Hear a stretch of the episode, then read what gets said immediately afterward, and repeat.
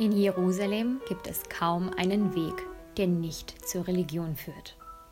Während der Muezzin aus der Moschee über die ganze Stadt ruft, übertönen ihn im gleichen Moment auch schon die Kirchenglocken. Im religiösen Viertel Meer Shearim sollen sich Touristen von den ultraorthodoxen Juden bitte fernhalten. Ringsherum sieht man Schläfenlocken, Filzhut und Anzug. Umso schwieriger ist es, von der Religion wegzulaufen.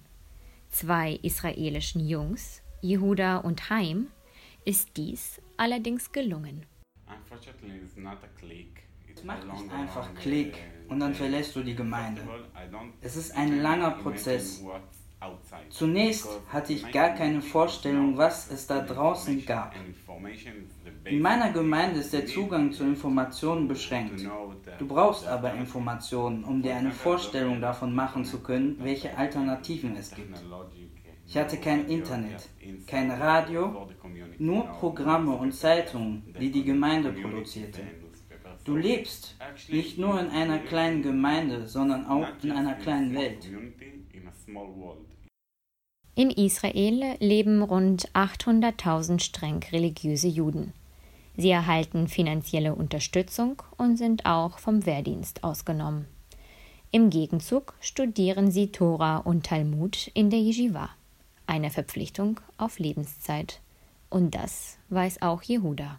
When I was learning to be a rabbi, I lived the life that uh, Im Rabbinat habe ich ein Leben geführt, das mein Umfeld von mir erwartet. Alle meine Freunde und Familie führen ein fremdbestimmtes Leben.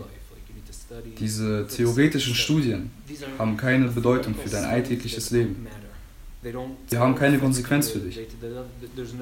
Heute arbeite ich mit Computern und es ist sehr erfüllend zu sehen, wie aus einer Idee etwas Greifbares entsteht.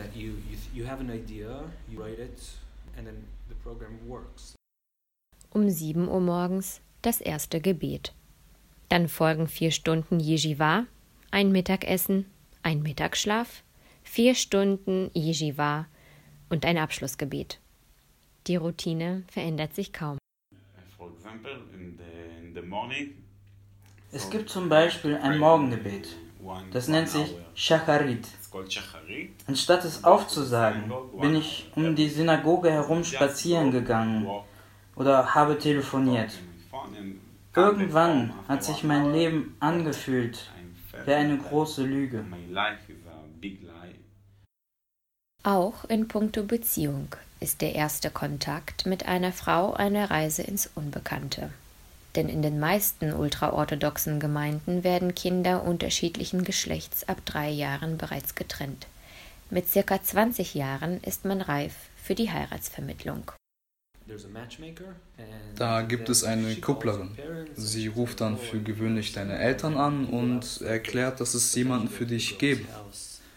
Dann gehst du zu dem Mädchen nach Hause mit Hut und Anzug, super formell.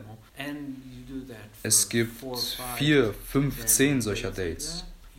Du hast null Kontakt zu Frauen gehabt und dann musst du dich auf einmal mit einer unterhalten. Aber du hast keine Ahnung von Beziehungen, geschweige denn von Frauen. Jehuda wurde mit 21 Jahren verheiratet. Gott segnete sie und sprach: Seid fruchtbar und mehret euch. Es wird diktiert, wie dein Leben zu verlaufen hat. Und deshalb wird auch diktiert, wie viele Kinder du haben sollst. Die meisten Rabbis lehnen Verhütungsmittel zumindest in den ersten Jahren der Ehe ab. Kondome sind ein großes No-Go. Wir haben nach unserem ersten Kind die Pille genommen. Aber natürlich in ständiger Sorge, dass Gott uns sieht und dass er nicht glücklich mit uns ist. Wir hörten dann auf. Nach unserem ersten Kind fragten wir uns, ob das wirklich das Leben sein kann, das wir uns wünschen.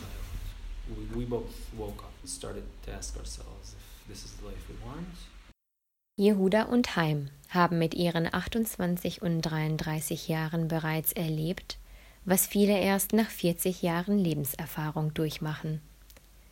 Heirat, Kinder, Scheidung, Neuanfang.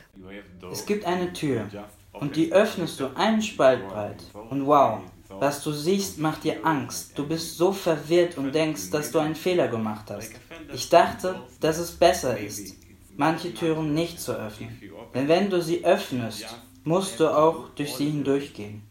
Und oh, wie sie hindurchgegangen sind durch diese Tür ihrer persönlichen Unabhängigkeit. Sie sind hindurchgegangen und haben nicht mehr zurückgeschaut. Heute arbeitet Haim beim obersten Gerichtshof Israels. Und Jehuda ist Informatiker bei Google. Viele Aussteiger treffen es nicht so glücklich. In der Yeshiva reichen die Englisch- und Mathematikkenntnisse oft nur bis zur sechsten Klasse. Deshalb müssen die meisten ihre Abschlüsse nachholen. Zudem brechen viele Familien den Kontakt zu ihren nicht mehr orthodoxen Kindern ab. Die Selbstmordrate unter den Aussteigern ist dementsprechend hoch. Neue Wege, neue soziale Zwänge und Regeln gilt es auch in der neuen Welt zu brechen. Und hat man sich auf eine Reise begeben, kann es sein, dass es mit dem Reisen auch nicht mehr aufhört.